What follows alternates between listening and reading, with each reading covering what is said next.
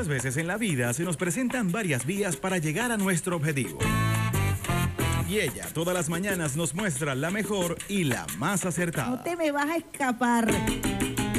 Decidida. Derrotamos al diablo en la calle. Espiritual. Con la bendición del comandante eterno, del comandante supremo de la Revolución Bolivariana, Hugo Rafael Chávez Frías. Y sin pelos en la lengua. No vamos a permitir bochinche. Quien se coma la luz, muchacho, ¿qué pasa? Isbemar Jiménez nos dará las herramientas precisas para tomar una Nosotros sí estamos muy claros, vía alterna. sobre todo en la mañana. Todos los lunes, miércoles y viernes, desde las 6 y 30 de la mañana, nos nutrirá con análisis y con el toque tropical que la caracteriza. Besitos de coco con piña, qué rico. Vía Alterna. Transmitido por Salsa Caribe 102.3 FM y el Sistema Radio Nacional de Venezuela. Con Vía Alterna. Recorriendo la patria. Quítate de la vía, Perico, que allá viene el tren. ¿Qué más? Muy, muy buenos días, usuarios y usuarias Radio Nacional de Venezuela. Hoy es el viernes, este equipo lo sabe, lo saben ustedes también y vamos a acompañarlos desde bien tempranito con esta la mejor vida de todas sus mañanas. Día alterna en la consola del pulpo Alexander Rebarazón. Ya me dijo que se tomó varios cafecitos. Cafecitos preparados con esa mano que viene directamente desde Río Caribe para el mundo, desde el oriente del país. Nos acompaña Miguel Garrido como operador de guardia y quien les habla hasta ahora Islamar Jiménez. También en compañía del gran Peter Carrión, con mucha experiencia, por no decir el novato de la por no decir el veterano, perdón, de la radio. Besitos de coco con piña para todos los niños y niñas. hasta ahora ya se están preparando para ir al colegio. Papi, mami, la abuela, el tío, la tía, todos preparando el desayuno, el uniforme, la corredera, esta sabrosísima algarabía de lo que significa tener niños y niñas en casa. Así que besitos de coco con piña. Si vas en el carro escuchando Vida Alterna, si te estás preparando, preparando el desayuno, para ustedes todo nuestro amor y nuestro cariño, además de la algarabía de las guacamayas que siempre están acompañándonos al inicio de Vía Alterna con su calorí, colorido. Hoy estoy con la lengua enredadísima, Abrazón. Vamos a ver cómo, cómo vamos resolviendo este asunto eh, a medida que va avanzando el programa. Ahí está la guacamaya, con su alegría. Ya Alexander también les dio fruticas, semillitas y bueno, ellas están allí. Lina Aristóbulo, Otaiza, acompañándonos desde bien tempranito por el cielo de la Florida y en nuestra sede principal en Chapelín. Ya Caracas amanece soleada el día de hoy nuestra capital de la República Bolivariana de Venezuela. Como siempre, esperando contar con la bendición de Dios, con la bendición del comandante eterno, del comandante supremo de la Revolución Bolivariana, Hugo Rafael Chávez Frías, quien nos acompaña todos los días desde el cuartel 4 de febrero, cuartel de la montaña, con su llamarada eterna llamarada que está escoltada, que es escoltada por la gloriosa milicia nacional bolivariana y por millones de venezolanos quienes todos los días ratificamos nuestro juramento de lealtad. Hablamos de lealtad, hablamos de Eliezer Reinaldo Taiza Castillo, hijo de San Blas Valencia, Estado Carabobo. Ejemplo de lealtad absoluta al comandante Chávez, al pueblo, la constitución de la República Bolivariana de Venezuela, lealtad absoluta como, pre- como soldado a la gloriosa Fuerza Armada Nacional Bolivariana y lealtad absoluta al presidente obrero y chavista Nicolás Maduro Moros. Les recordamos a los usuarios y usuarias que estamos transmitiendo desde Caracas, una de Libertador, Reina del Guaraira, Repano, nuestra hermosa Caracas, que como les indicaba, amanece ya soleada. Tenemos un día viernes espectacular, cargado de energía, luego de, por supuesto, como venezolanos y venezolanas, haber escuchado el día de ayer la memoria y cuenta, el mensaje anual del presidente Nicolás Maduro Moros ante la Asamblea Nacional, así como lo establece el artículo 237 de la Constitución de la República Bolivariana de Venezuela. Mucha noticia, mucho que comentar. Vamos a dedicar eh, nuestra última hora del programa Vía Alterna precisamente a analizar lo que fue este informe anual. Eh, además, eh, vimos a un presidente socializar, compartir con todos los sectores del país, con los poderes públicos, con la Fuerza Armada Nacional Bolivariana, con las oposiciones que hacen vida en esta Asamblea Nacional con los ministros, con todos eh, los integrantes de este Poder Legislativo, diputados y diputadas. Una actividad muy interesante, muy colorida, además muy fresca, eh, porque sentarse a hacer un sucinto resumen de lo que sería el ejercicio de la presidencia de la República en uno de los años más difíciles que nos ha tocado vivir producto de las brutales sanciones. Una época en donde hemos apenas recibido el 1% de los ingresos que habitualmente recibíamos y que con 1% se pueda hablar de recuperación económica, de avanzada, de estabilidad, de diálogo, de integridad en nuestro territorio a pesar de las amenazas que hemos vivido. En fin, eh, un discurso bastante nutrido, eh, acompañado de interesantes cifras y acompañado de muchísima honestidad, eh, elemento que caracteriza al presidente Nicolás Maduro. Así que nuestro gran titular, por supuesto, es y será durante el día de hoy la presentación de este, de este mensaje anual, como lo establece la Constitución de la República Bolivariana de Venezuela en su artículo 237, de eh, la gestión del presidente Nicolás Maduro Moros.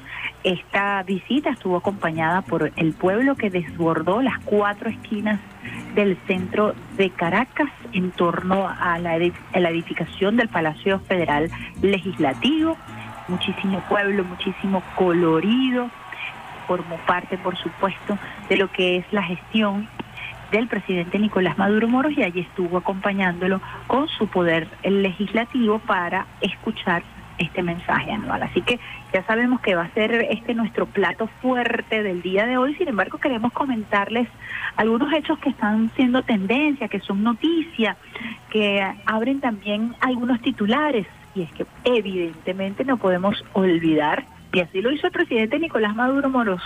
Estábamos en cadena nacional y apenas comenzó el juego, el clásico Caracas Magallanes, pues eh, nos fuimos a transmisión normal para que el público pudiera también disfrutar, el que quisiera hacerlo, de este gran encuentro en medio del round robin, ya las etapas finales de la pelota profesional venezolana.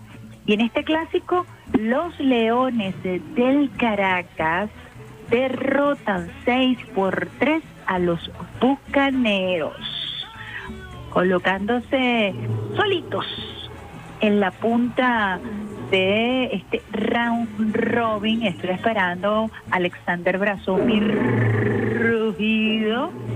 Y mi hermano Hernán Canoria me está escuchando, me estar allí molestillo conmigo porque él es un friundo magallanero. En fin, pues bueno, todo lo que significa la emoción de la pelota profesional venezolana. Así pues, luego de gran expectativa, los Leones del Caracas le ganan 6 por 3 a los Bucaneros, a los Magallaneros en este encuentro que se realizó en Valencia y que tenía muchísima expectativa.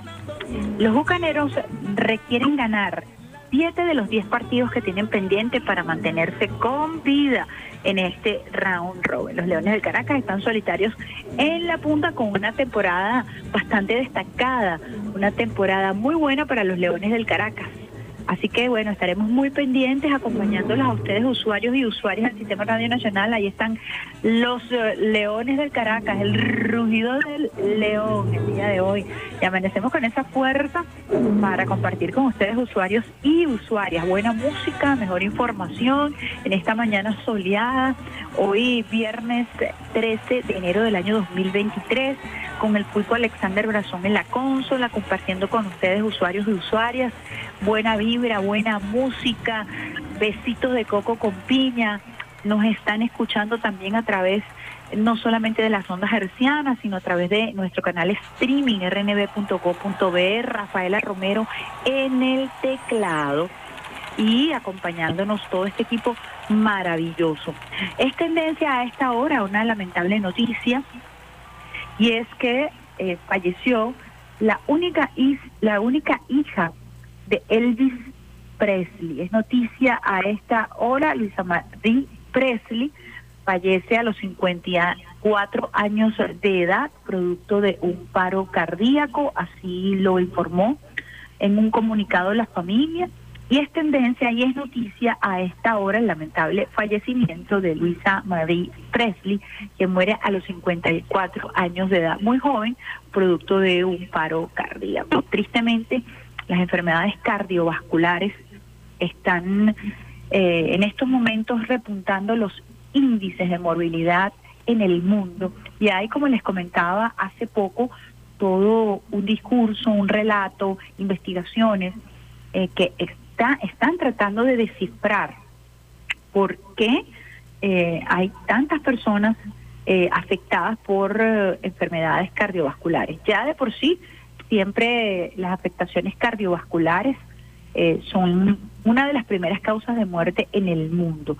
Sorprende casos en donde personas muy jóvenes se ven afectadas por este, esta situación, esta condición, y eh, hay ya investigaciones bastante adelantadas. Por allí, entonces nosotros eh, recibimos esta información directamente de lo que está ocurriendo en las redes sociales para compartir con ustedes, usuarios y usuarias del Sistema Radio Nacional de Venezuela.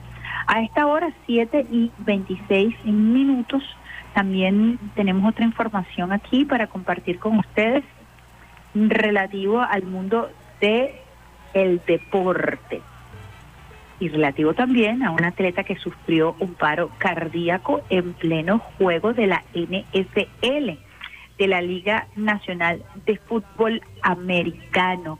¿Qué hará Damar Hamlin con los 8.6 millones de dólares que le donaron tras sufrir un paro cardíaco en pleno partido de la NFL? Recordemos que eh, sufrió el pasado 2 de enero un paro cardíaco en pleno juego en el clásico de los lunes de la NFL.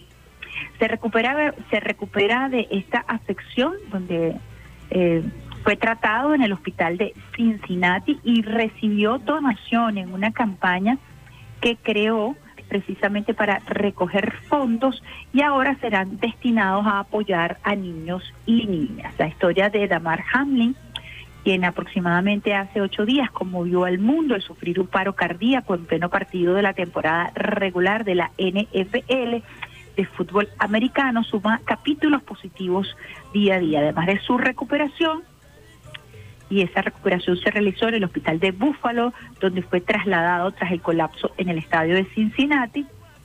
Eh, le, ha proveído, le, ha, le ha dado a él la cantidad de 8.6 millones de dólares que recibió en donaciones por parte de una campaña que antes del lunes pasado tenía como objetivo juntar apenas 2.500 dólares para comprar juguetes.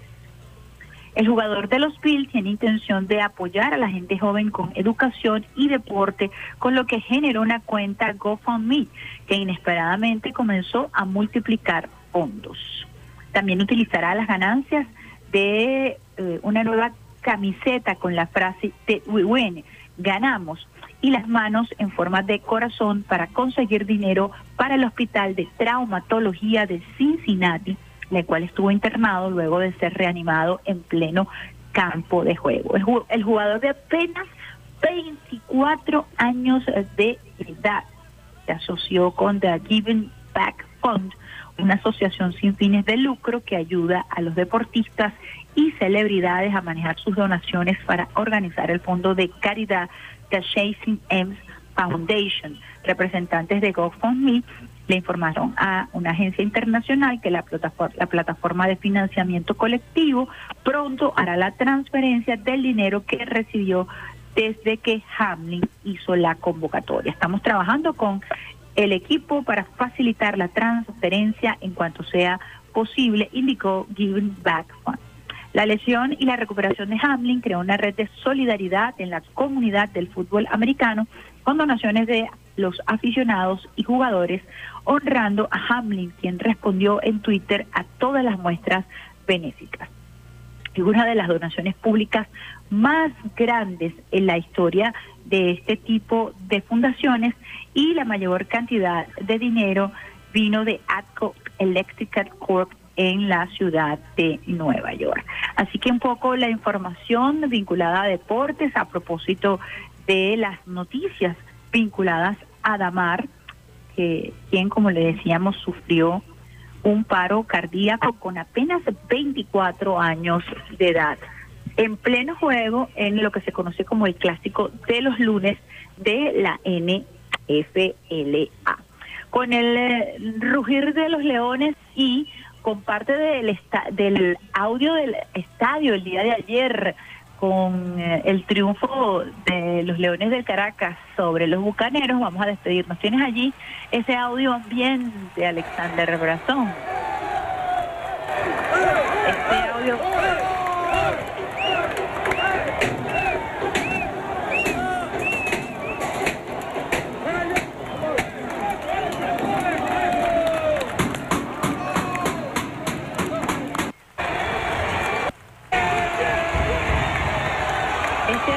fue sacado directamente del dogout de los Leones del Caracas al saberse triunfadores en esta en este clásico de la pelota venezolana. 6 a 3 ganaron los Leones del Caracas a los Magallaneros.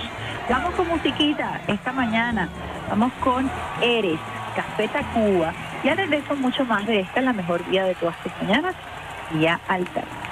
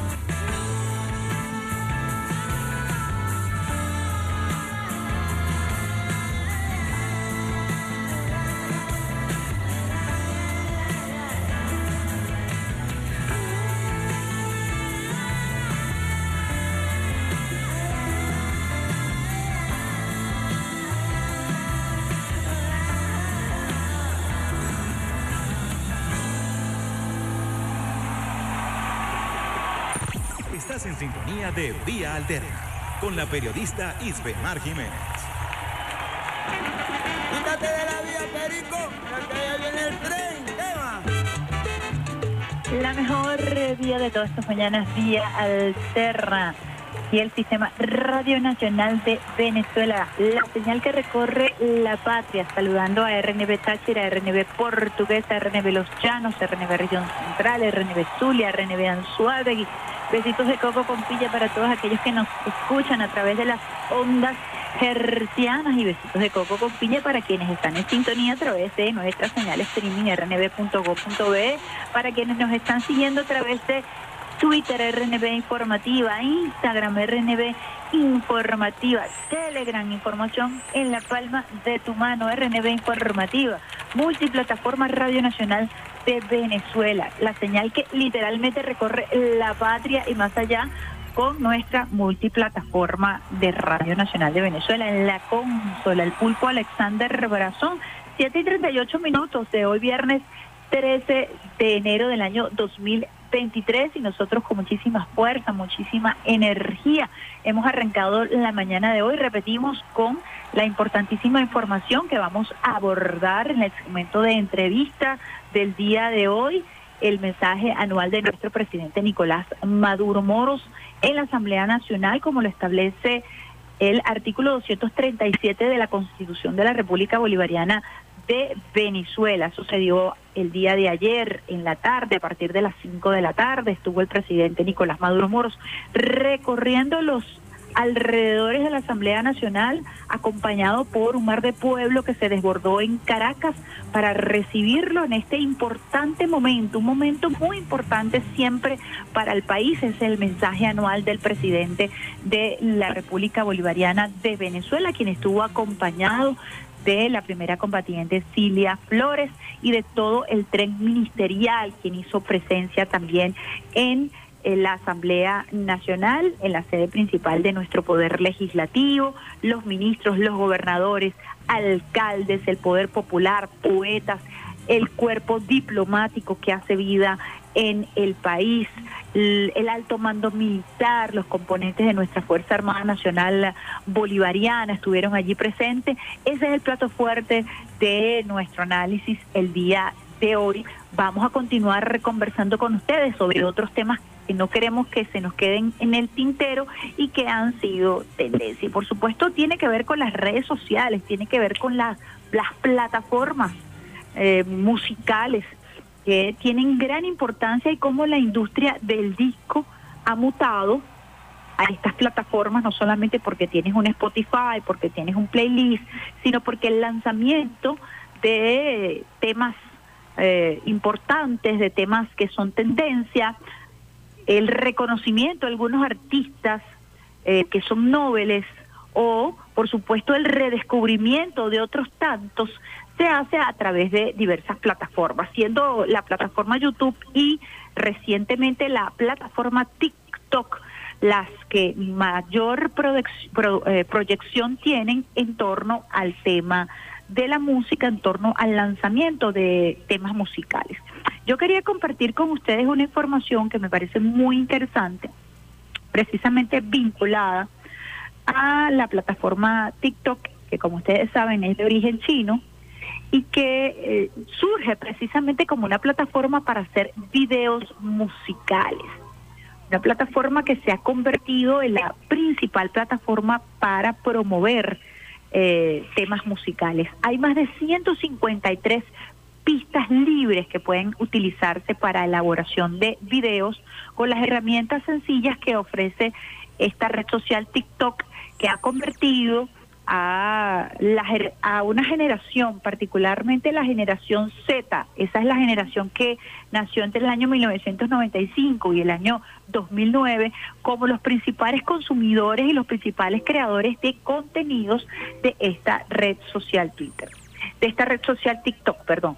Son más de 150 mil pistas que pueden utilizarse, eh, están libres y eh, forman parte de esta plataforma que ha impulsado artistas nobles, por ejemplo los artistas nigerianos eh, como CK, han crecido precisamente en esta plataforma. Pero usted puede encontrarse con una cuenta para promocionar a los clásicos de los años 80, de los años 90, y así puedes encontrar, por ejemplo, una cuenta de TikTok con más eh, de 30 millones de seguidores dedicado, por ejemplo, a el grupo ABBA. Muchísimos artistas que han nacido, que han surgido eh, como parte también de un modelo de inclusión en donde la estética cambia un poco a, lo que tradicionalmente se manejaba en el mundo de la música. Por ejemplo, tienes a la artista afroamericana Lizzo, una artista bastante controversial que mm, ha sido promovida precisamente por esta red social. Eh, es una cantante eh, que se requiere, se califica a sí misma como eh, promotora de eh, lo inclusivo dentro de este mundo artístico, el mundo musical. Doja Cat, por ejemplo, es otro otra de las agrupaciones cantantes que han venido fortaleciéndose en eh, esta red social Twitter. Y así pues, se han convertido en tendencia por alguna razón y sus temas en muchas, eh, muchas oportunidades, por ejemplo, en el caso de los cantantes nigerianos, son utilizados para hacer TikToks, se utilizan como eh, la música para promover eh, videos, para hacer retos o challenges, y esto le ha dado un impulso poderosísimo a la industria de la música a través de las redes sociales. Hay una hay, una, hay un link que ustedes pueden buscar que se llama Noticias TikTok.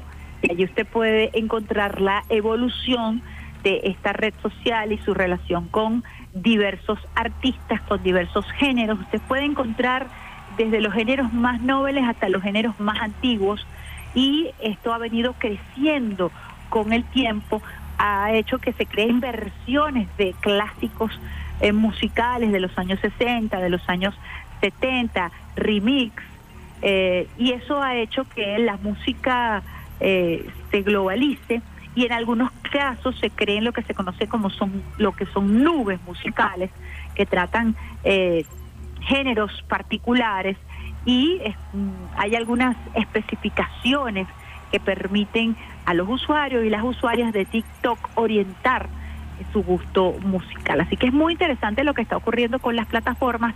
TikTok también viene a desplazar un poco a YouTube, que se había eh, posicionado como la plataforma natural para el lanzamiento de algunos temas. Y así pues, el día de ayer, YouTube eh, se hizo famoso, también se hizo famoso Instagram y luego eso corrió como pólvora en todas las redes sociales, incluso en Twitter, el lanzamiento de un nuevo tema de eh, Shakira con el productor eh, argentino de 24 años eh, de edad, Bizarrap, que es conocido por producciones cortas que son lanzadas a través de su canal en YouTube. Rápidamente, este tema que se conoce como Tierra para Gerard Piqué, se viralizó, continúa viralizándose, continúa Bizarrap capitalizando el lanzamiento de este tema que se dio el día de ayer,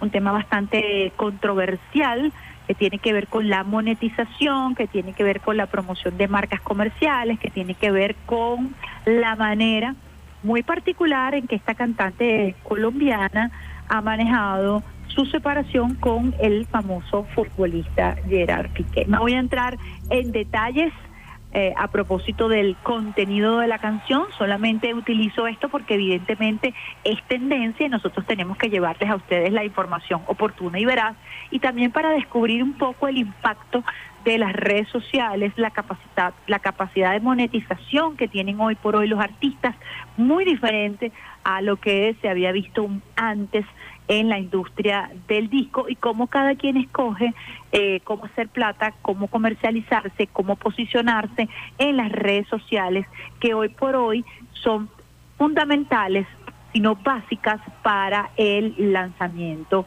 de estos temas. Repetimos entonces, eh, la canción se conoce como Tierra para llenar Piquet, eh, la canta Shakira, la produce Bizarrap eh, pueden consultar la cuenta de ambos, ahí pueden escuchar un poco de qué se trata el tema. Yo tenía un pedacito por acá, déjenme ver si eh, se lo pasé o no lo pasé, pero ya lo vamos a conseguir, Alexander Brazón, porque yo ayer hice mi producción completa a propósito de lo que ocurrió en las redes sociales. Bizarrap, Gonzalo Julián Conde, conocido artísticamente como Bizarrap, es un DJ, compositor y productor discográfico argentino.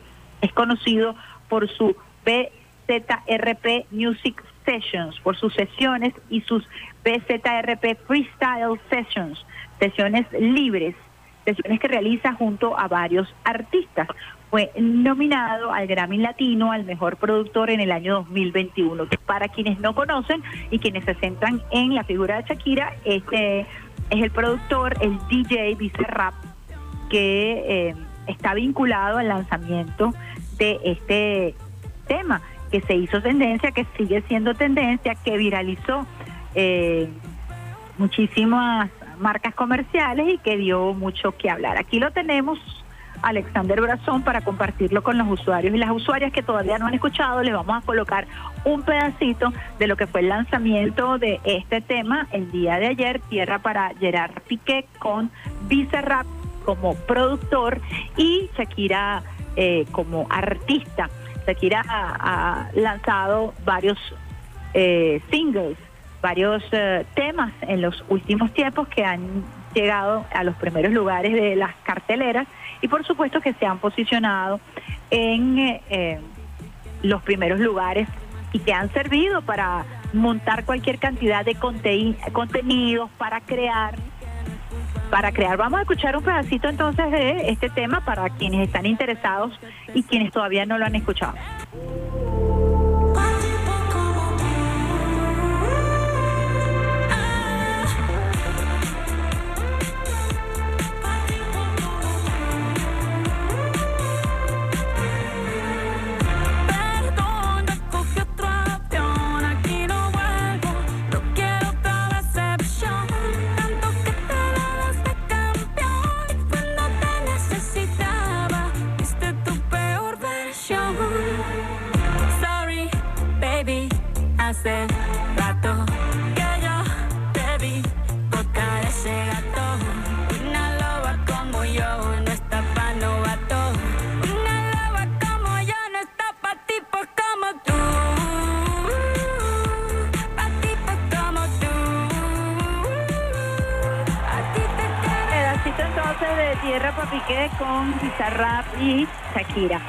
Digo entonces para quienes están interesados en conocer la evolución de la música a través de la red social TikTok, busquen el Newsroom TikTok.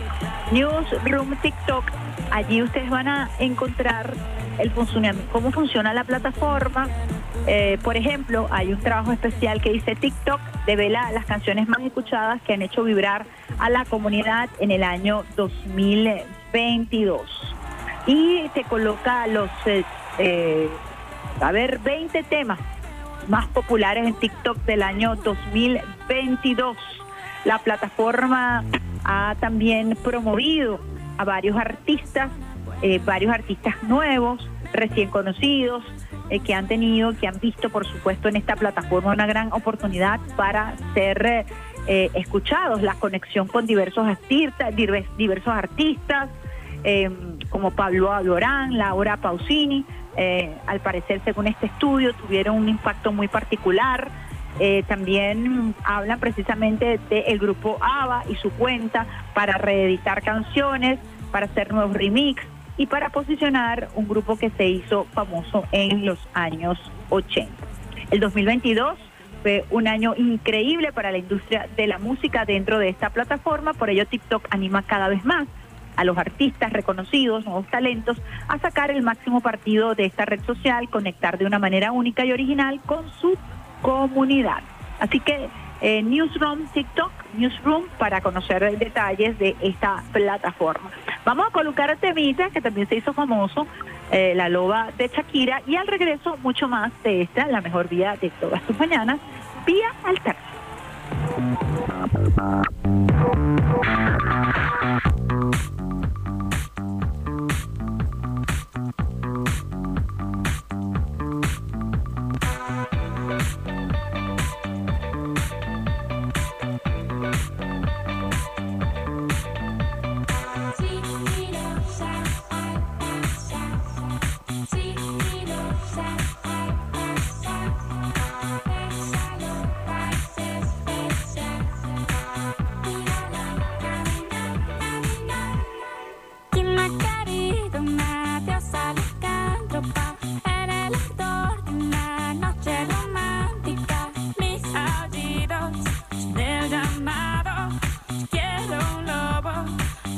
complicado.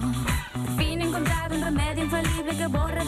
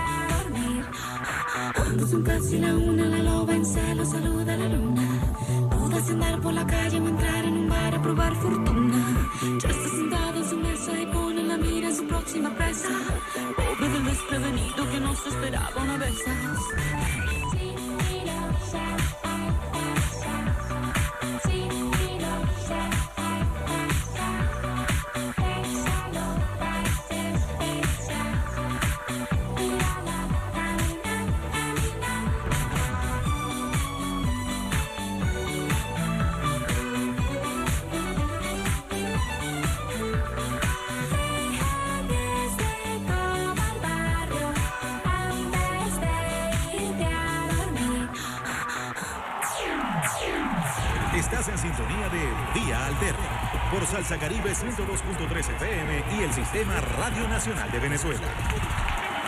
Quítate de la vía, Perico, porque allá viene el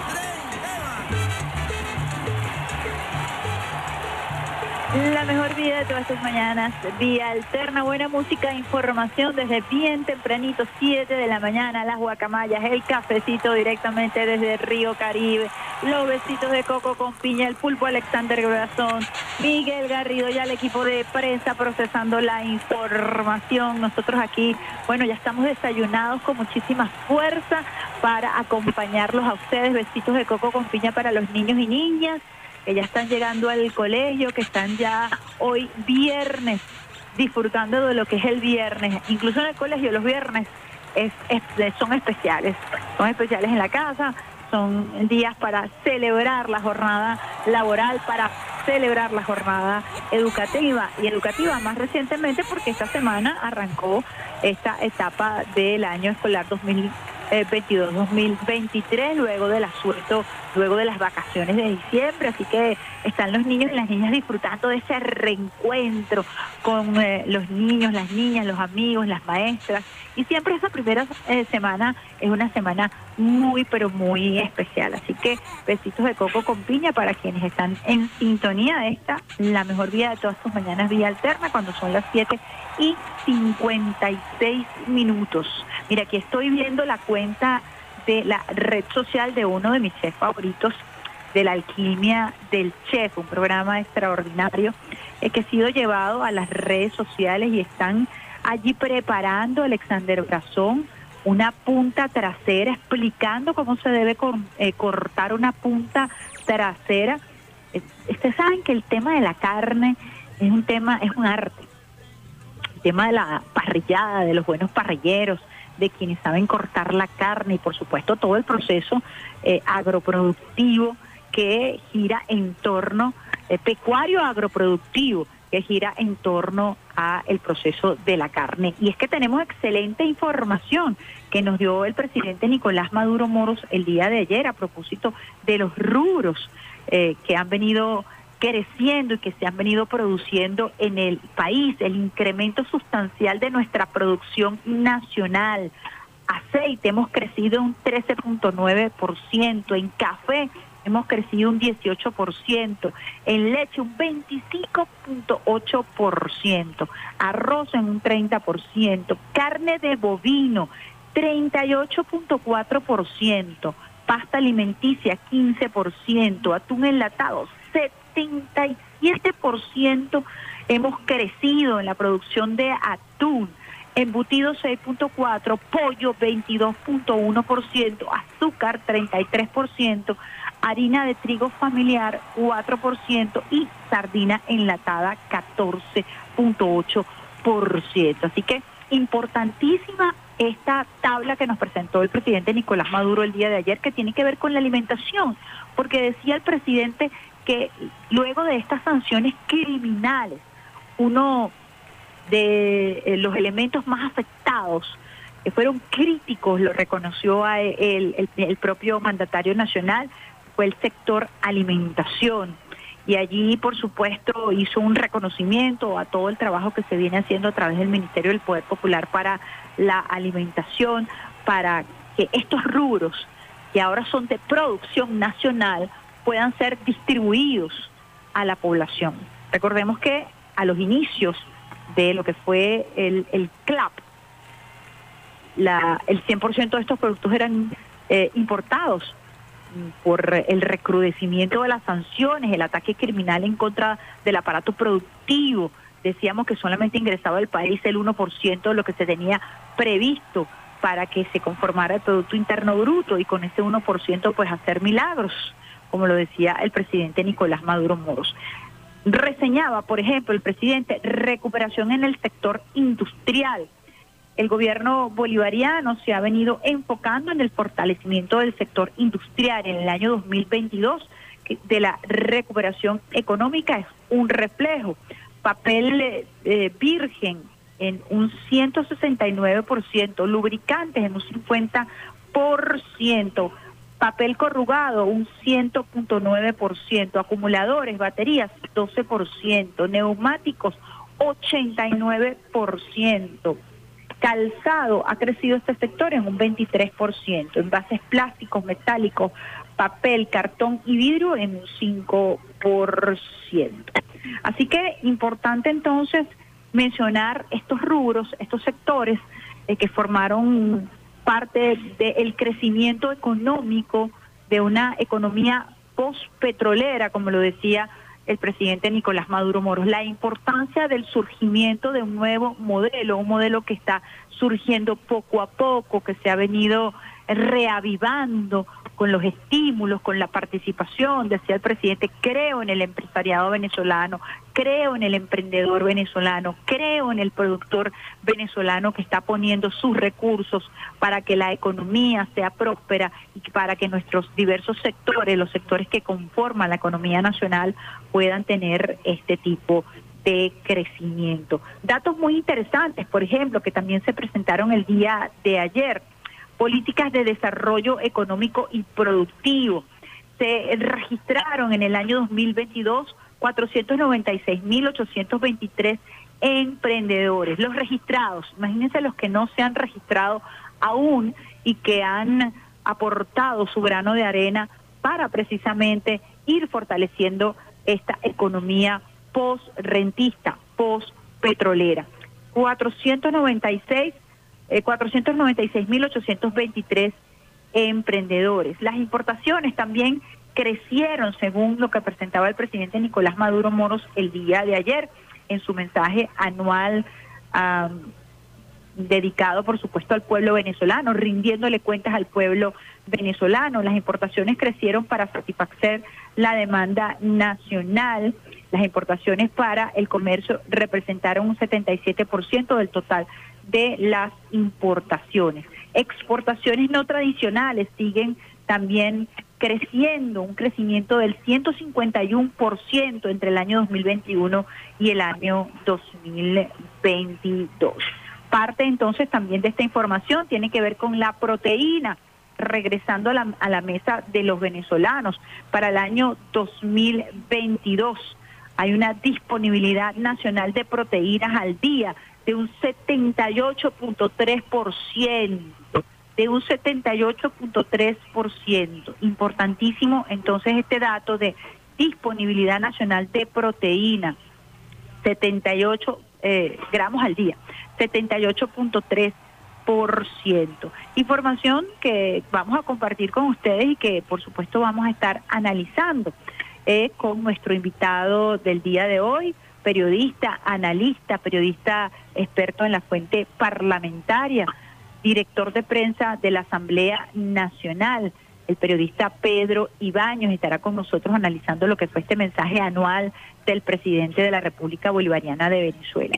El presidente nos deja seis líneas de trabajo para el año 2023, consolidar el crecimiento económico con igualdad, expandir la protección social, ampliar la presencia del poder popular, consolidar la seguridad integral de la nación y garantizar la justicia, avanzar en la independencia integral y la descolonización de Venezuela, consolidar la patria grande. Seis líneas de acción, líneas transversales, que son las líneas, son las rectas que lanzó el presidente Nicolás Maduro Moros desde el eh, podio el día de ayer para todo el país, para poder... Eh, eh, colocar al pueblo venezolano a batearla de jonrón en este año 2023 a propósito del round robin, a propósito de eh, este eh, argot beisbolero que estamos utilizando con el round robin. Así que seis líneas de trabajo para el año 2023 a propósito de lo que fue esta presentación del mensaje anual del presidente Nicolás Maduro Moro, como lo establece el artículo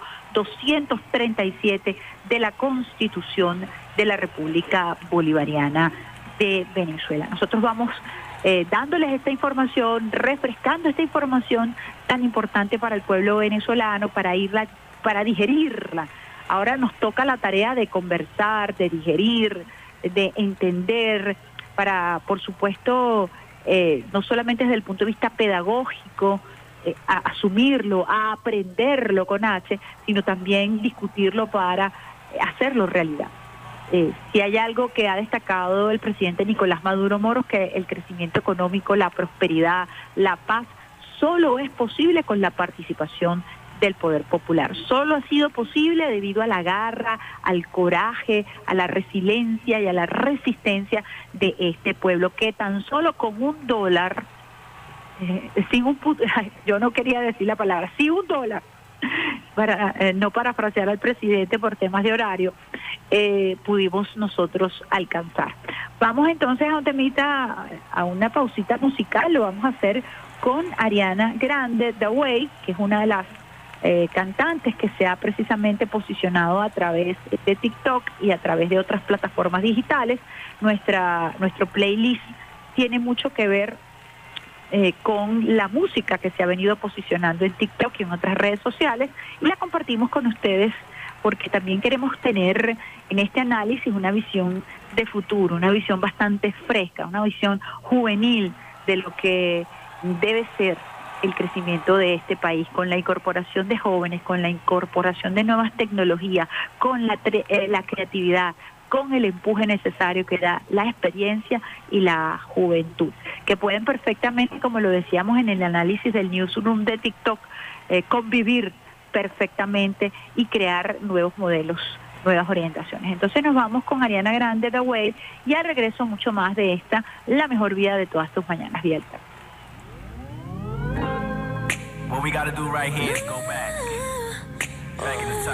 the time.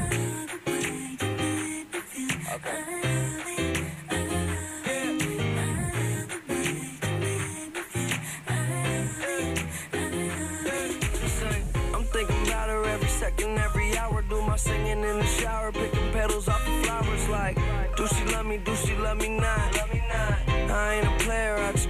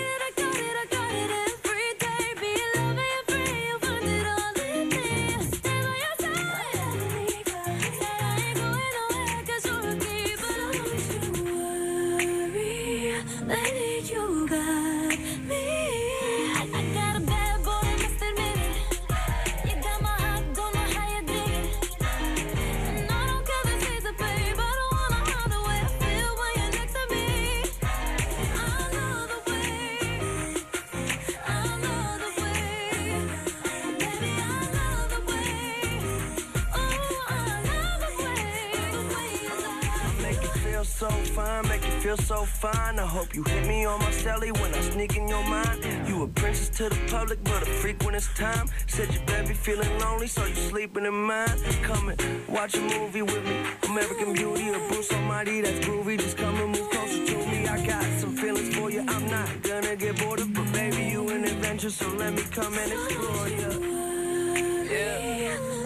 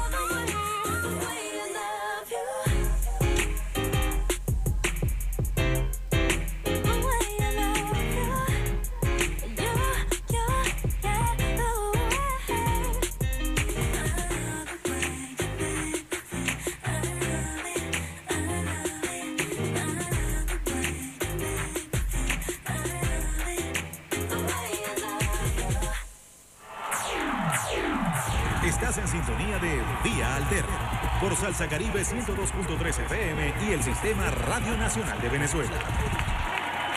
en seis líneas fundamentales. La primera de todos, consolidar el crecimiento económico, la diversificación de la economía con igualdad, la generación de riqueza, la generación de bienes, de productos, de oferta, el abastecimiento con un objetivo, avanzar en curar las desigualdades que se han creado producto de esta guerra económica inclemente y las sanciones que todos conocemos y que todos rechazamos. En segundo lugar, expandir la protección y la seguridad social a todo el pueblo venezolano, en especial a las víctimas del bloqueo económico, con el relanzamiento de las misiones, grandes misiones y el lanzamiento de un plan especial que estamos haciendo, que yo estimo el activar ese plan de inversión social en infraestructura social, en lucha contra la pobreza, contra la miseria, contra las necesidades, combinado con el 1 por 10 y con el movimiento Somos Venezuela, aspiro a activarlo en el primer trimestre de este año, un plan especial del vivir viviendo.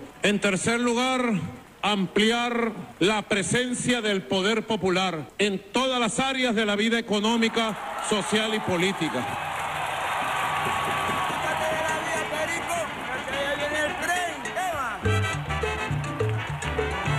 Vía Alterna, la mejor vida de todas tus mañanas, por el Sistema Radio Nacional de Venezuela, Alexander Brazón en la consola, quien les habla hasta Orisbemar Jiménez. Escuchábamos parte de las líneas, seis líneas estratégicas que anunció el presidente Nicolás Maduro Moros el día de ayer en su mensaje anual presentado ante el Poder Legislativo, tal y como lo establece el artículo 237 de la Constitución de la República Bolivariana. Son seis líneas. Eh, allí nos faltó la eh, consolidar la defensa integral de la nación y garantizar la justicia, avanzar en la independencia integral y la descolonización de Venezuela y consolidar la patria grande, que son los últimos tres o las tres últimas líneas estratégicas, estratégicas que lanzó el presidente Nicolás Maduro Moros el día de ayer. Tenemos en línea a nuestro invitado especialísimo, un querido colega, amigo, Pedro Ibáñez. Pedro Ibáñez es especialista hoy por hoy en la fuente parlamentaria es eh, director de la oficina de prensa del Parlamento venezolano, escritor, poeta, estará acompañándonos en esta amena entrevista a propósito de eh, los comentarios, los análisis que surgen luego de la presentación de este mensaje anual del presidente Nicolás Maduro Moro. Buenos días, Pedro. Buenos días, Guillemar. Saludos. Saludos a todos los usuarios de Radio Nacional de Venezuela. Feliz mañana. Pedro, quisiera que, bueno, en el marco del cronograma legislativo, eh, nos expliques un poco de qué se trata este mensaje anual. Siempre es bueno refrescarle en el marco de la Constitución se hace este mensaje anual, cuáles son las características, qué se espera siempre los primeros días del mes de enero a propósito de este mensaje anual, que también suele llamarse memoria y cuenta. Sí, bueno, respecto al acto del mensaje anual, eh, hay que darle distintas lecturas. En principio, más allá de lo rutinario que pudiera, o de lo cíclico que pudiera ser, cada enero vamos a, a, esta, a este acto de, mensaje anual, es una legitimación del respeto a nuestra constitución. el acto ceremonial en sí mismo y el discurso y la comparecencia del presidente de la República ante el, eh, Parlamento es una legitimación, se va renovando la legitimación de nuestra Constitución, puesto que hacemos ejercicio de lo que está contenido en ella y lo que fija eh, eh, el artículo que establece cumpla este mensaje anual en enero. Esto es, bueno recalcarlo porque se nos está tratando de imponer por la vía del hecho nuevamente desde el extranjero eh, una, una suerte de prolongación de funcionamiento de un parlamento que ya su legislatura cesó y eh, se están apoyando precisamente en, la hegemonía imperialista.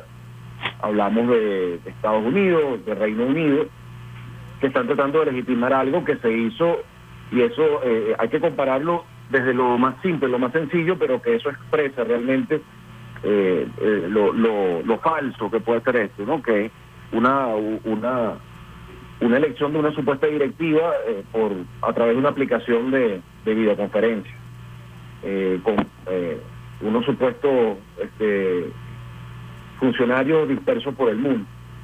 Y a través de, este mecanismo se nos pretende nuevamente continuar con la estrategia de despojo de activos, aunque esa es la intención real.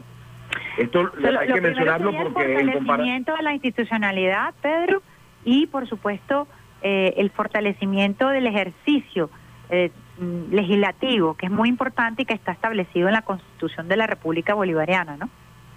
Sí, sí, precisamente eh, se confluyen dos, dos, dos frentes de trabajo, digamos, el Ejecutivo proponiendo, porque además un discurso del presidente un mensaje bastante asertivo donde en, principio caracteriza el momento histórico, es un ejercicio de conciencia importante porque se nos habla de, las cuatro etapas que, han transcurrido en, eh, de proceso revolucionario, del, el momento de las rebeliones, el momento de la refundación, el momento de la resistencia y ahora el de la renovación.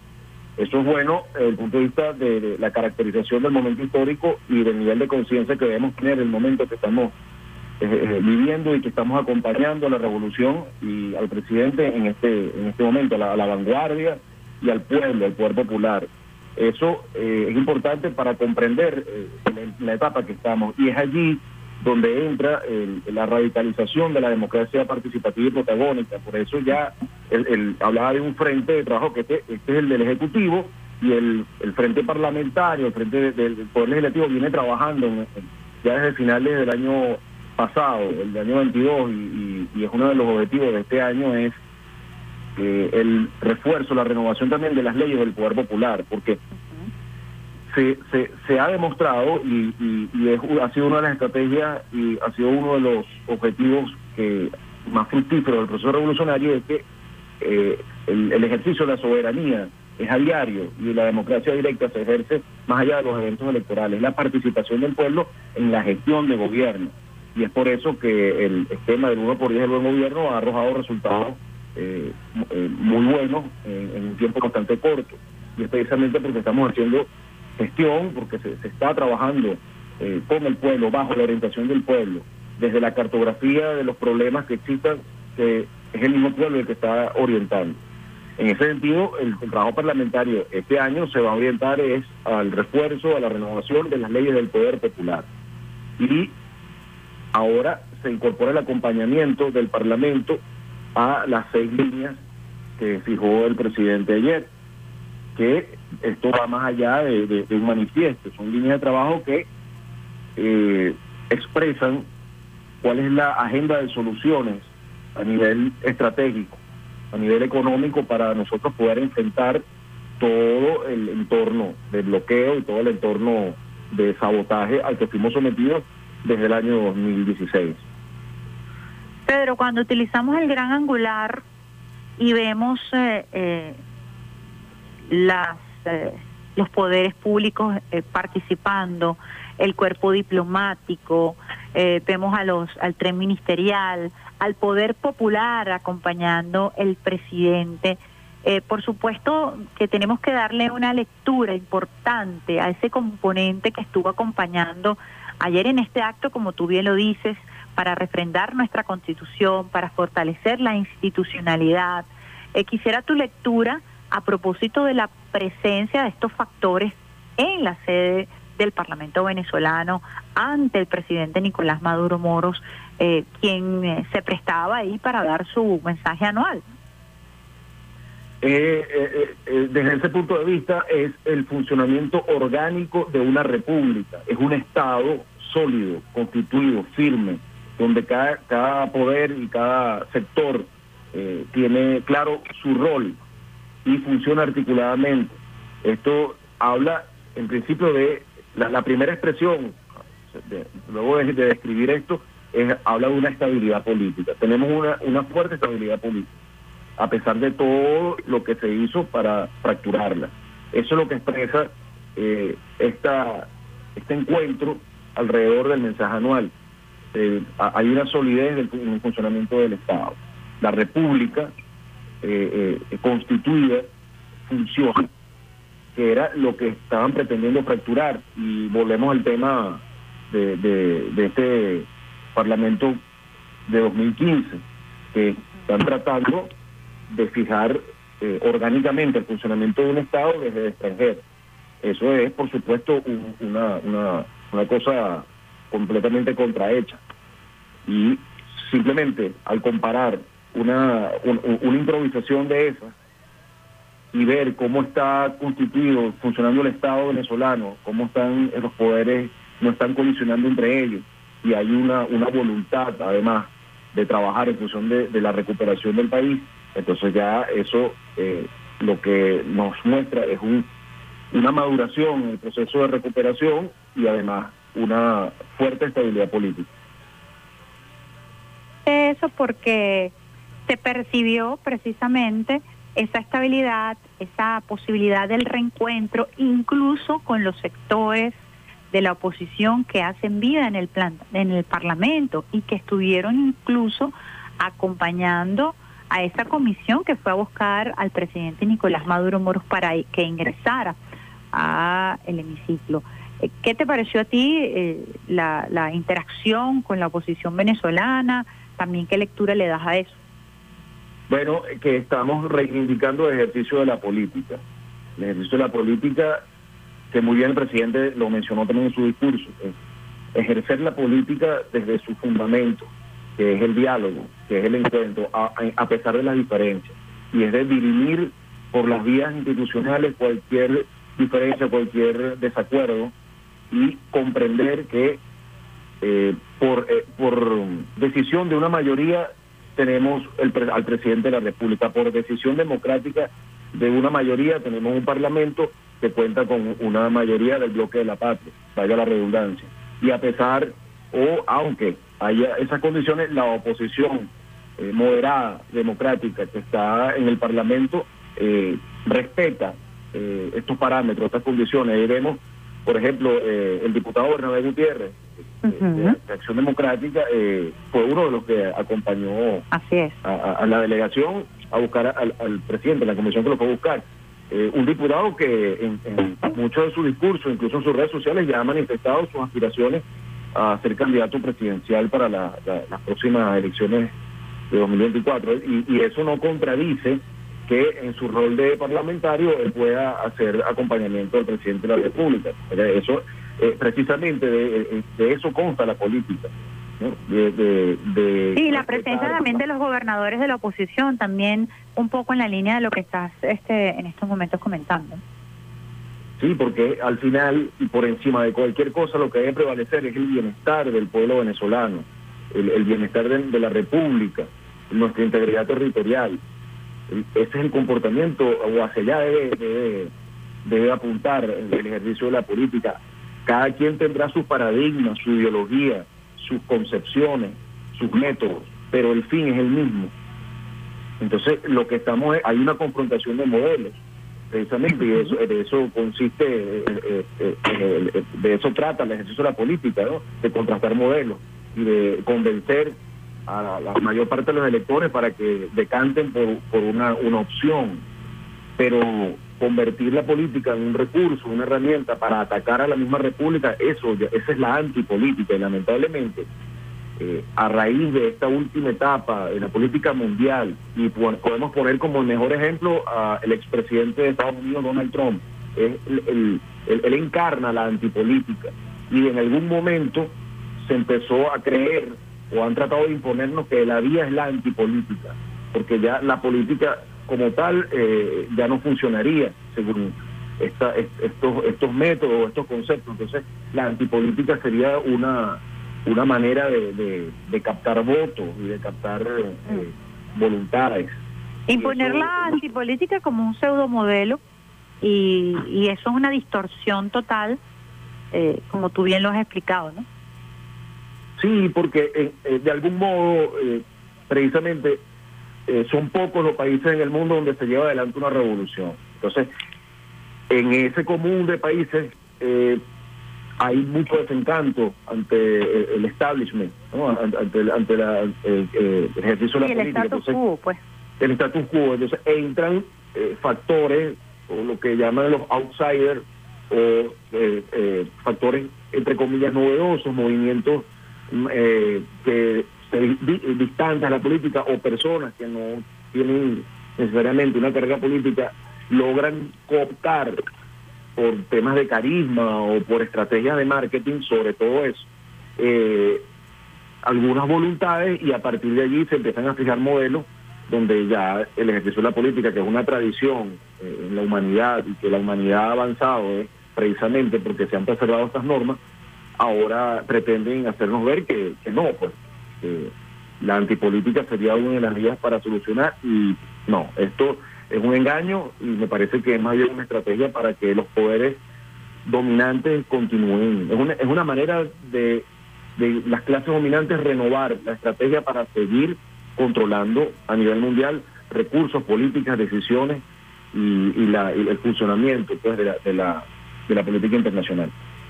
Y la desaparición del Estado, en, en- pocas palabras. ¿no? Fíjate, Pedro, eh, quisiera tu comentario, tu apreciación muy personal del discurso del presidente. ¿Consideras que fue potable? ¿Consideras que fue un discurso que se entendió? ¿Cómo lo ves tú? Sí, como te había dicho, me pareció un discurso bastante asertivo, puesto que nos había nos caracterizó el momento histórico, eso es un llamado a la conciencia. Eh, son eh, eh, las sociedades inmersas en ese devenir, sobre todo en, estas economías de mercado y capitalistas y el neoliberalismo, tienden a, a- a vivir el momento. Es, es algo como eh, demasiado contingente todo y no hay esa ese, ese proceso de, de- ver de dónde de dónde viene. Eh, yo creo que es, ese momento, esa parte del discurso donde se nos caracteriza de dónde venimos y en dónde estamos actualmente, eh, en principio el ejercicio de saber dónde estamos parados y por otra parte es caracterizar que es un proceso, un proyecto histórico que ha tenido distintos tipos de, de, de- avances, pero que ha, ha prevalecido independientemente de, de todas la- las fallas o de todos los reveses que haya podido sufrir. Eh, comparemos simplemente con el proceso del punto fijismo, que duró 40 años. Fue una degeneración. Una degeneración desde su primer momento, empezó muy mal además, y fue degenerando hasta que las mismas fuerzas populares dieron, eh, propiciaron el cambio con el comandante Chávez a la cabeza. Ah, eh, eh, en nuestro caso, o en el momento actual, que parte de 1999, estamos en un proceso de evolución que ha sido atacado, pero que prevalece porque hay una gran voluntad detrás. Eso por el partiendo del concepto de dónde estamos. Ahora, hacia dónde el presidente apuntó precisamente hacia los, las estadísticas concretas y los números que expresan cómo hemos salido, cómo hemos estado recuperándonos del proceso de agresión económica. Y además, dejando muy claro de que ya, ya está finalizando el modelo rentista. Habrán algunos resabios, quedarán algunas cosas, eh, como, como citaba el comandante Chávez a Gramsci, eh, una crisis cuando algo termina, no termina de nacer y algo no termina de morir. Bueno, eh, estamos en un proceso similar, pero ya estamos encaminados hacia, hacia, hay una agenda, hay un proyecto para, para poder superar este momento y es uno de los elementos que yo destaco del discurso presidencial.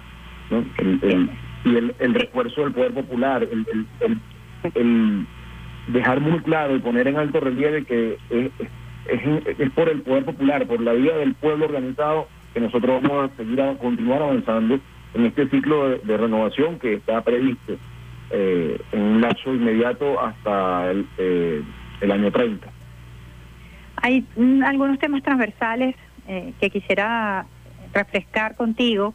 Eh, reiterativo el llamado a la no injerencia y eh, la explicación de, diáfana eh, que creo que por primera vez se hace del impacto de las sanciones, a pesar de todo el esfuerzo que ha venido haciendo el observatorio, que ha venido haciendo el viceministro William Castillo, que se reconoce, de tratar de hacer visible el impacto de las sanciones, eh, que tienen una, una cualidad muy perversa, y es que a veces se pierde en el camino cuando se anuncia una sanción y no se le hace seguimiento cuál es su impacto, ¿no?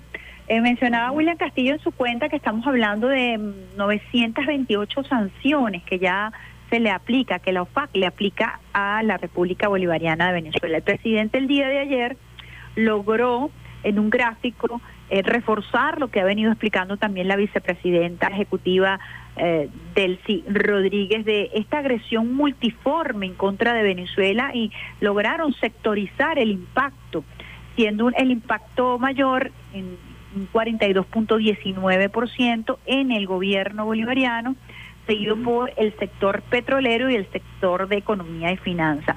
El presidente fue enfático al exigir una vez más que cese el bloqueo, que cese la persecución y que de una vez por todas el presidente de los Estados Unidos levante las sanciones en contra de Venezuela. Sí, en- eh, es importante eh, eh, este tema, el abordaje que se hizo en el, en el mensaje anual, porque, digamos, nosotros hemos venido sistemáticamente denunciando las sanciones y se, se informa oportunamente cada vez que una sanción se impone. Eh, pero eso es un tema que hay que desgranarlo aún más y Así creo es. que el discurso del presidente apuntó hacia allá. ¿Por qué? Porque el adversario ha sido eh, muy hábil en diluirse. Entonces llega un momento en que pareciera que el adversario no fuera el responsable de lo que está ocurriendo. Y es bueno ponerle eh, nombre, apellido, cifras, proporciones, eh, para poder eh, establecer eh, un parámetro y, y entender cómo, cómo es el impacto de esta sanción. Porque si bien nosotros hemos logrado derrotar al extremismo, hemos logrado derrotar a todas las aventuras eh, eh, políticas que, se dieron entre el año 2015 y hasta la fecha, eso ha dejado una traza de consecuencias. Y parte de esas consecuencias fue el llamado, o estas consecuencias son resultado del llamado al bloqueo que hizo ese sector de la oposición, que eh, son el del criterio de que hay que hundir el barco para derrotar al capitán. Eh, ya ya eh, ellos estaban haciendo o lo han hecho sin importarle el pueblo, sin importarle la integridad territorial del país, sin importarle sus recursos, simplemente un ejercicio este, de, de la política perverso para llegar al poder y además no es por la vía democrática, sino por la vía del hecho. En ese sentido, nosotros somos víctimas de esa de esa maniobra que se impuso y comenzó en, el, en el la legislatura anterior de la Asamblea Nacional, la, la Asamblea electa en el año 2015. Entonces, nosotros, más allá de lo que el presidente nos haya explicado, eh, como comunicadores en estos espacios tenemos que desgranar muy bien este tema, eh, seguir explicándolo, siendo pedagógico, porque eh, a veces, por ejemplo, lo- en, en este tipo de, de eventos se espera algún tipo de anuncio, algún tipo de, de- de- de, digamos, información que suele ser retórica, pero no. Eh, nos, hemos, recibimos cifras recibimos eh, indicadores y eso es muy importante porque ya le estamos, estamos caracterizando la magnitud del problema y sobre esa base podemos saber cómo vamos a avanzar. Sea, tenemos un punto de partida, tenemos los signos del paciente, eh, hablando, eh, tomando prestados términos médicos. Entonces ya sabemos con, con qué tratamiento podemos ir. Y creo que eso es uno de los valores más importantes de este discurso, que se nos está dando una agenda y se nos están dando unos parámetros y se está previendo en, en el mediano y largo plazo un, un mapa de soluciones, como, como bien se ha establecido también a- aguas abajo con el, el método del uno por diez del buen gobierno. Sí, importante eso que dice el mapa de soluciones y tomándote la palabra cuando dice que hemos sido víctimas. Para entender eso, tenemos que entender la guerra, cuáles son eh, las acciones de guerra que se han utilizado en contra de nuestro pueblo y bueno, entender que se desarrolló un plan de víctimas, eh, de atención de, para las víctimas de la guerra, que son precisamente las víctimas de este bloqueo, de estas sanciones y en ese sentido, como dices, se nos ha planteado una agenda de recuperación económica que es muy importante eh, nosotros eh, dilucidar, conversar, desgranar, desglosar, porque son temas complejos que además son silenciados por las grandes corporaciones mediáticas porque eh, quizás eh, la fuerza de estas sanciones no solamente está en el daño físico real, financiero, sino también el daño psicológico que le generan a las a los a los pueblos que son sometidos a estas sanciones. Así que podemos nosotros entonces darle cara, rostro al enemigo para poder enfrentarlo en el campo de batalla. Otro tema interesante, dia- eh, Pedro, estamos conversando con Pedro Ibáñez, periodista, él es el director de la oficina de prensa de la Asamblea Nacional, analista y quien se ha venido formando también y fogueando en el área de la, del- la fuente parlamentaria. El tema del diálogo, el tema de la estabilidad, el tema de la patria grande, Pedro, eh, que fueron también aspectos transversales que se tocaron y que además forman parte de las seis líneas que nos dejara el presidente Nicolás Maduro Moros como tarea, ¿no? Sí, con respecto al diálogo, eh, bueno, eh, uno de los, de los grandes eh, logros de- en materia de estabilidad política ha sido la- eh, eh, el diálogo, y el diálogo permanente, además. Esa referencia que hizo el presidente al, al proceso de diálogo y, y al compromiso, además, ¿no? que hay con ese diálogo que eh, eh, está más que más que confirmado por, por parte de, de- de la revolución y por parte de, de- las fuerzas que acompañan al presidente Nicolás Maduro, esa voluntad de diálogo. Y muy bien él puso el acento precisamente refiriéndonos a, a uno de las uno de los tantos espacios de diálogo que existe, que, que es el de, el de México, donde él muy bien puso el acento en bueno que se respete lo firmado allá y él Claro. hizo referencia a la a- a- al dinero bloqueado que está comprometido en el, en el segundo acuerdo parcial por el bienestar del pueblo suscrito en, en México, en Ciudad de México en noviembre, eh, digamos que se honre por parte de la oposición, que de, de la plataforma unitaria, que se honre este compromiso. Pero más allá de eso, habla de cómo el diálogo también eh, eh, logró disuadir cualquier estrategia eh, extremista de, de sabotaje, de tratar de llevarnos a una guerra civil, ¿no? Y ahora vemos cómo ese, ese germen es el que ahora se busca fijar en otros países de la región y vemos la experiencia que hubo en, en Brasil eh, el, fin de semana pasado. Don- donde vemos que son ahora estrategias que eh, brotan lo que lo que a lo que Venezuela fue sometida Son manuales 100 que, días. que, que, que Sí, son manuales, insisten en aplicar. Sí, ahora estamos viendo cómo esto y empieza. Es curioso, cuando Julio Borges había dicho, había calificado de una manera muy soez al pueblo venezolano cuando estaba el proceso de migración comenzando. Como Es una plaga nos calificó. hago una comparación ahora, porque eh, entonces ese vocero cuando dio esa, esa declaración y calificó a- a- al pueblo de Venezuela de esa manera, eh, es comparable. Ahora lo que está ocurriendo en otros países de la región, esos métodos, esa, esa- esas aventuras, esos planes golpistas, eh, son precisamente, fueron impulsados por, por, por ese sector que él representa. Entonces habría que ver si ese calificativo eh, de algún modo también le cae al mismo, ¿no? porque realmente eh, inocularon eh, métodos ahora en la región y es parte de la estrategia regional en contra de la revolución bolivariana. Nosotros como pueblo resistimos una etapa importantísima y de, de no haberlo hecho, el proceso revolucionario de integración en la región se hubiese revertido completamente. A ver, es importante enlazar el tema de la patria grande, que es quizás eh, un lineamiento importante precisamente frente a estas aventuras, frente a la inoculación del odio y del fascismo, que de alguna u otra manera trata de resurgir en Perú, en Bolivia y recientemente en, en Brasil, ¿no? El presidente abogando precisamente a la integración regional, haciendo mención a su relacionamiento eh, con el presidente de, Colombia, con el presidente de Brasil, mencionaba también a, más allá de la patria grande, a, a China y a Rusia. Esto también entendiendo que eh, ese, esa premisa de que Venezuela estaba aislada, pues ha resultado evidentemente todo un fake, ¿no?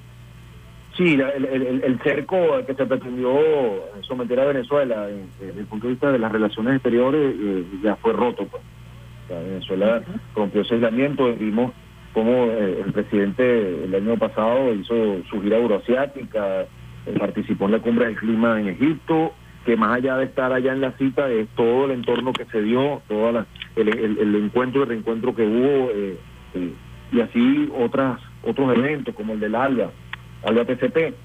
Eh, en parte, eh, sí, el tema de la, de la integración es algo que es permanente, es un- una tarea permanente eh, de- para nuestra región, una, una tarea que además es secular, porque es algo que es una aspiración de, del libertador Simón Bolívar, eh, es un concepto, el concepto de nuestra América de José Martí, y volviendo al bolivarianismo, eh, cuando hablamos de las relaciones eh, internacionales, men- mencionamos a Rusia, China, precisamente eh, eh, lo que hablaba el libertador Simón Bolívar en la Carta de Jamaica, de alcanzar el equilibrio, el equilibrio del universo, que nosotros tuviésemos en equilibrio completamente con, con, el, con el mundo y que hacia allá apunta la diploma- diplomacia bolivariana de paz. Es importante, eh, es un frente también en, donde la derecha se quedó derrotada, ¿no?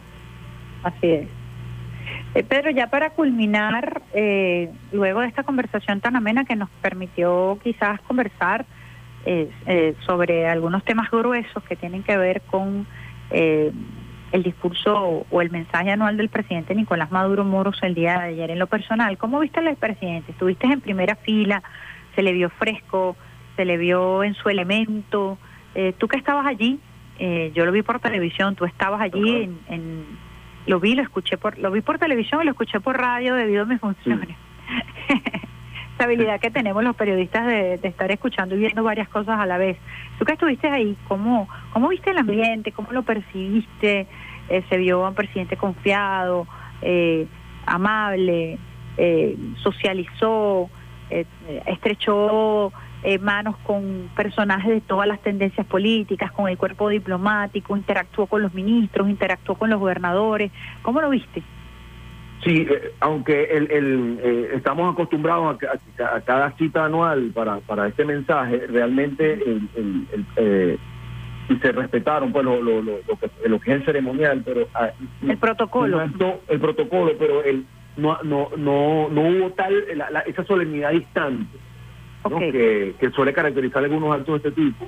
Al contrario, lo que fue una, eh, más bien, a- aunque hay un ceremonial y hay todo un, un protocolo, el protocolo eh, dio la oportunidad para que el presidente eh, tuviese un reencuentro con las fuerzas populares, con eh, la, la- la Fuerza Armada, con eh, el, el tren ejecutivo, con los diputados, y fue en un clima de paz, de amistad, un clima ameno. No fue eh, un, algo acartonado. Eh, me parece que fue bastante jovial el- el- el- el- y muy alegre el, presidente, ¿no? En su semblante, en su modo de, de- de dirigir el discurso, con, eh, este, siempre con la misma naturalidad pues, que lo ha caracterizado. ¿Cómo, cómo titularías tú de, de todo esto que hemos conversado, de tu experiencia el día de ayer?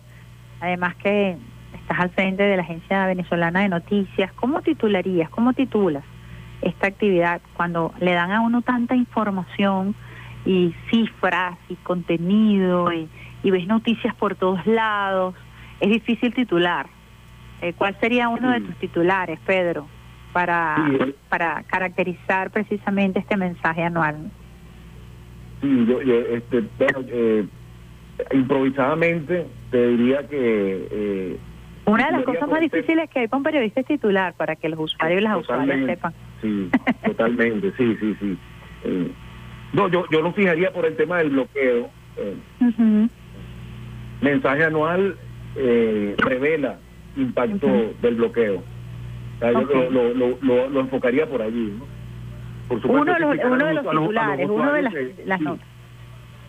Sí, uno de los titulares. Bueno, no, considerando eso, explicando a los usuarios que hay tantos titulares como tantos redactores existen, Así ¿no? es. Pero pero yo lo, yo lo abordaría en yo en lo particular eh, por, por titular de esa de ese tenor. Fíjate que a mí me gustó muchísimo el abordaje que hiciste inicialmente, ¿no? Y que más allá de, del acto protocolar, eh, particularmente hablando, este mensaje anual eh, nos eh, permite a nosotros entender la importancia de legitimar nuestra constitución y de legitimar la institucionalidad que trató de ser quebrantada precisamente por estos factores de exógenos de poder que buscaron resquebrajar el Estado. A mí me gustó mucho ese enfoque que diste porque en definitiva, si bien es muy importante el tema del sustento de las cifras, porque es la esencia del mensaje anual, creo que ese enfoque que hiciste, Pedro, sobre el fortalecimiento de la institucionalidad en momentos en donde hubo un ataque brutal al Estado, en donde a través de mercenarios se pretendió disolver el Estado, este mensaje anual del año que corresponde al ejercicio del año 2022 me parece importante por lo simbólico y por eh, el ejercicio precisamente de la constitucionalidad y de, de, lo que es el Estado, y la política y la democracia participativa y protagónica. Me has dado luces con respecto a eso, Pedro. Está bien. bueno, Pedro, muchísimas gracias. Pedro Ibáñez, director de, de ¿cómo se llama el cargo eh, oficialmente, Pedro, el que tienes tú en la Asamblea? Eh, director estratégico de comunicación y relaciones institucionales. Bueno, ese es el director estratégico de las comunicaciones de la Asamblea Nacional, Pedro Ibáñez, reconocido periodista, amigo, analista, uno, para mí, eh, uno de los mejores periodistas que tiene este país.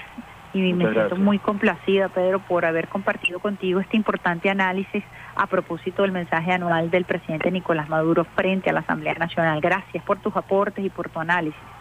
Igualmente, gracias por invitarme a tu programa.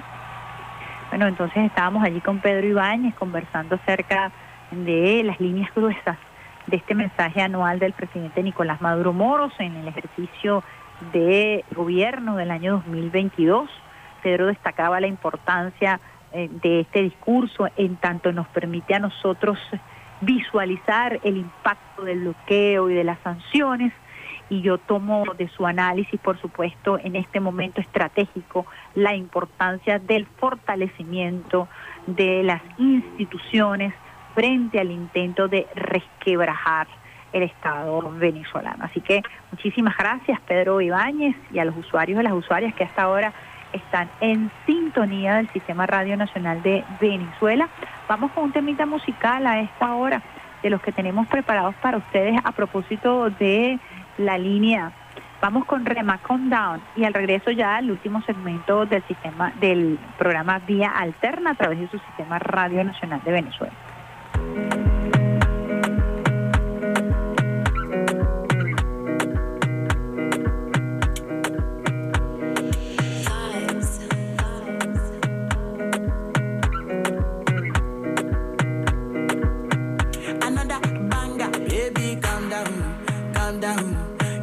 Yo, your body, it puts in my heart for lockdown, for lockdown, oh lockdown. Yo, you sweet life, phantom, phantom. If I tell you say I love you, you know they for me, young girl, oh young girl. No, tell me no, no, no, no,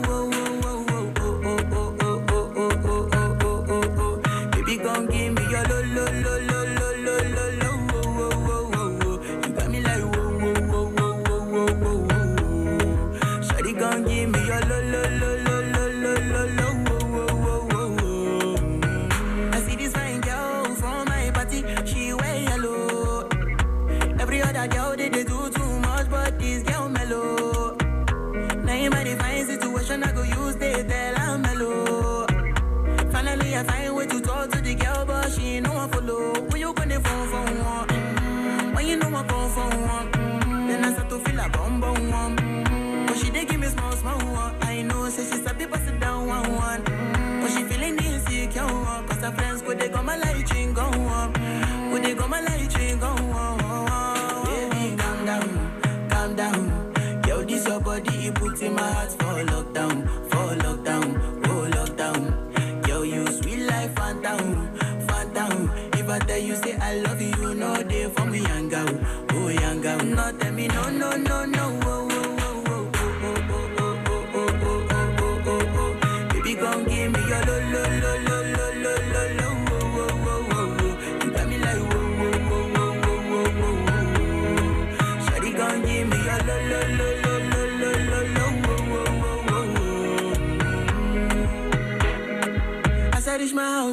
ከህልሜ ጋር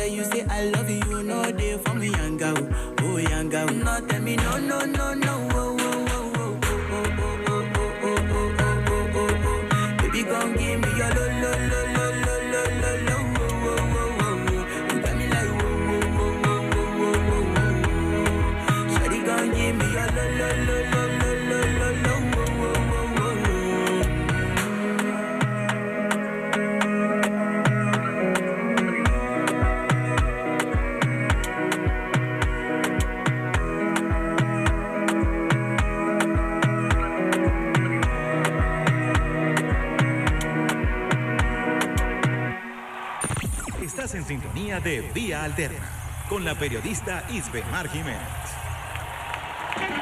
Quítate de la vía, Perico, que allá viene el tren.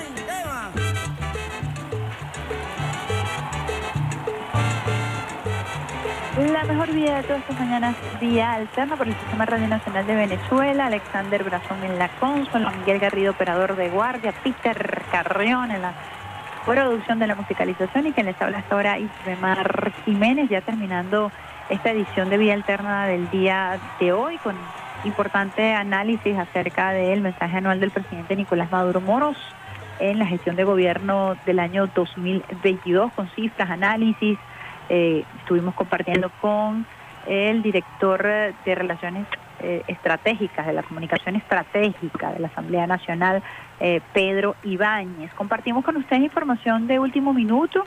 El canciller de la República Bolivariana de Venezuela, Iván Gil, en su cuenta en la red social Twitter, nos dice, damos la bienvenida a los 251 connacionales procedientes de Perú, quienes retornan a través del Plan Vuelta a la Patria para reencontrarse con sus familiares y emprender nuevos sueños de vida en este suelo sagrado. Venezuela los recibe con los brazos abiertos. Eh, información, estos connacionales llegaron el día de ayer a, las, a eso de las 10 de la noche como parte de este plan inédito que ha creado el presidente Nicolás Maduro Moros precisamente para garantizar el retorno de los venezolanos que se encuentran eh, en el exterior, eh, que, que son migrantes y que tuvieron que regresar o quieren regresar a su país. Hoy es el Día Internacional de la Lucha contra la Depresión, terrible enfermedad que hace que tu cerebro piense que eres culpable y que la vida no tiene sentido. Eh, una enfermedad que se enfrenta con la motivación, con las ganas, con las, con, con las ganas, con la concentración. Y sí tiene cura, no tiene edad. Los ataques de pánico no son es simple y llanamente un tema mm, eh, de exageración de las emociones. La ansiedad no es exageración, la baja autoestima no es un juego.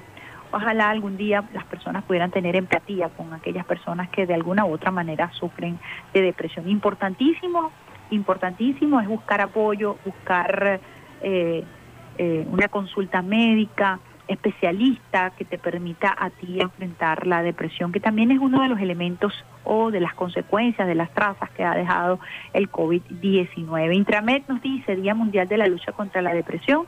Según las cifras de la Organización Mundial de la Salud, afecta a más de 300 millones de personas en el mundo. Incide en factores biológicos, psicológicos y sociales. El estigma sigue siendo la principal barrera para que las personas puedan pedir ayuda. No temas, pide ayuda.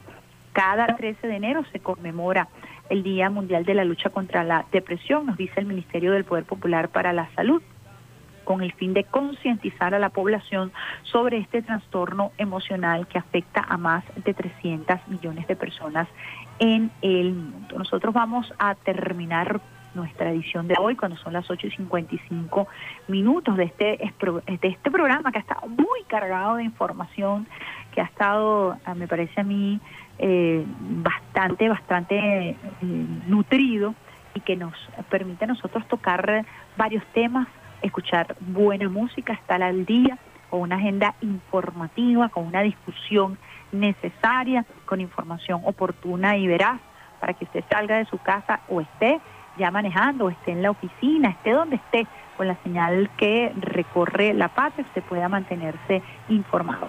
Fíjense, escogí un tema de estos, eh, de esta línea de trabajo que tenemos el día de hoy a propósito de los temas que se han popularizado en las redes sociales, de los artistas que han utilizado la plataforma eh, TikTok para lanzarse, para promoverse, y una de ellas es Dua Lipa, Love Again. Y para quienes entienden inglés, es un tema que tiene una letra eh, muy hermosa en donde una persona dice eh, cómo eh, la posibilidad de amar de nuevo se va construyendo. Enamorarse es posible. Y esto lo tomo también como eh, línea para decir que nos hemos venido enamorando también de nuestro país, que comenzamos a creer que a pesar de las inclementes sanciones, más de 936 sanciones, que a pesar del bloqueo, este pueblo enamorado, este pueblo apasionado, este pueblo valiente, nunca ha dejado de amar, es más, ha decidido enamorarse, reenamorarse de su país y ha decidido amar de nuevo. Así que los dejo a ustedes con Dua Lipa, Love Again. Y los espero entonces bien tempranito el próximo lunes a eso de las 7 de la mañana en esta la mejor vía de todas tus mañanas vía alterna, agradeciendo el apoyo de Alexander Brazón, de Miguel Garrido, de Peter Carrión, besitos de coco con piña, se despide de ustedes con muchísimo amor, con muchísimo cariño y con muchísimas ganas de amar siempre, amarlos, quererlos, transmitirles ese amor y ese cariño, se despide de ustedes y Jiménez. Chao, chao.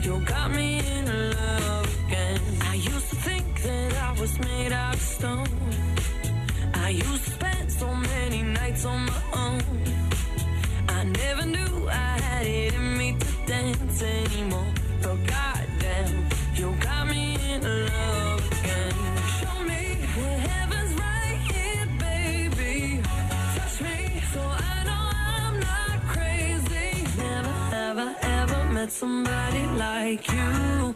Used to be afraid of love and what it might do.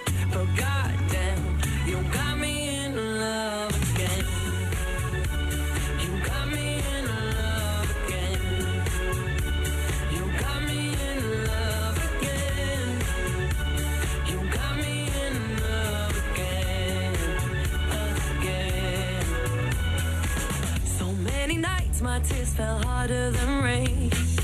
Scared I would take my broken heart to the grave. I'd rather die than have to live in a storm like before. But goddamn, you got me in love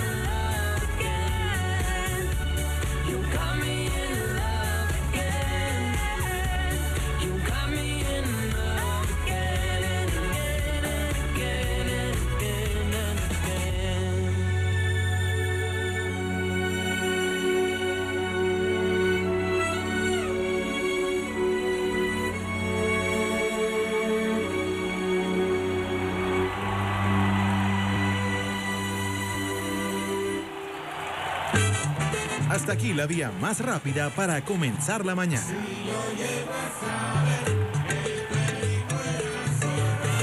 Esto fue Vía Alterna.